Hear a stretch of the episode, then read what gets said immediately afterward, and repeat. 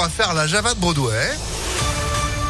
Juste après une météo euh, bien plus que printanière, c'est quasiment déjà l'été. On fait le point complet après l'info de Sandrine Ollier. Bonjour. Bonjour Phil, bonjour à tous. À la une, la démonstration de force de Vladimir Poutine avec ce traditionnel défilé militaire du 9 mai à Moscou et un discours de Vladimir Poutine évidemment très attendu.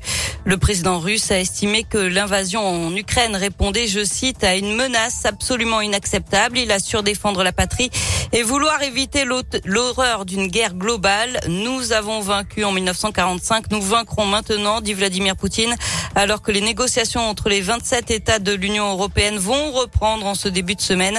Objectif, lever les obstacles au projet d'embargo sur le pétrole russe auquel s'opposent plusieurs États membres.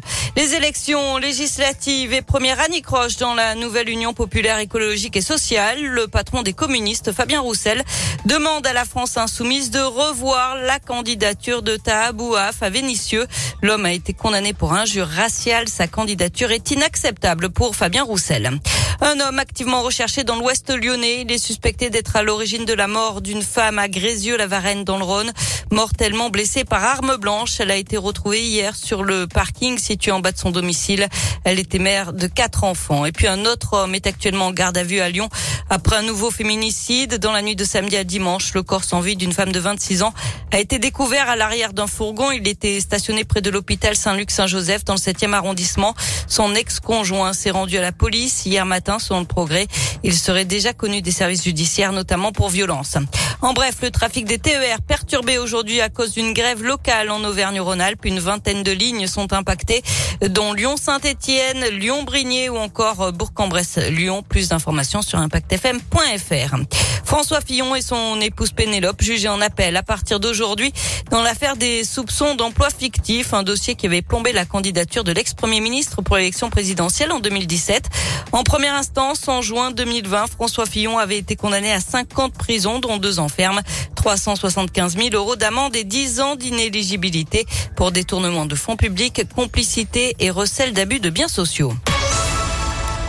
On passe au sport avec euh, du foot et cette défaite de l'OL hier après-midi à Metz. Les Lyonnais se sont inclinés 3 buts à 2 et 10 pratiquement adieu à une Coupe d'Europe l'an prochain.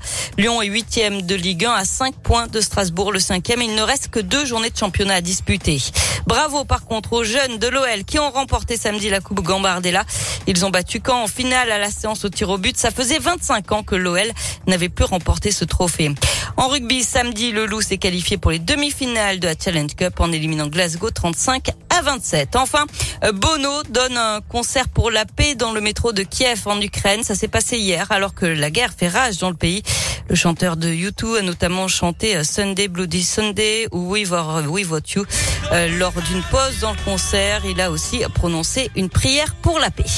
Eh ben voilà, c'est quand même euh, bah, rare, c'est bien de l'avoir signalé, effectivement. Bono dans le métro, pour le coup. Merci beaucoup, Sandrine, pour l'info qui continue sur impactfm.fr.